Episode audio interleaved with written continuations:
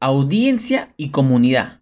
La confusión que podría hacerte fracasar. Hasta el sol de hoy, creo que no quedan dudas del poder de las redes sociales en el incremento exponencial de tu marca. Alcanzar millones, generar interacción, feedback, conectar con tus clientes potenciales y generar postventas.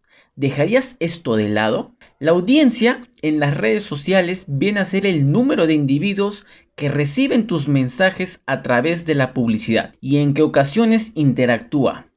En lo comercial, el fin es vender un producto o servicio a corto plazo. Ejemplo, los canales de TV tienen audiencia porque va un determinado público que interactúa, en este caso, con el programa del canal de televisión. La comunidad en redes sociales es un grupo de personas que cuya entidad, visión y valores tienen en común.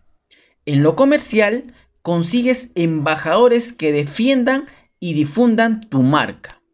Ejemplo, los artistas tienen comunidades porque los ayudan, los defienden, hasta inclusive salen a su defensa por ellos. La comunidad hay que crearla, trabajarla, nutrirla, dedicarle un tiempo y esfuerzo, pero empieza por la audiencia. No todas las marcas están dispuestas a hacerlo. ¿Y tú, en tu negocio, estás dispuesto a comenzar y construir tu audiencia?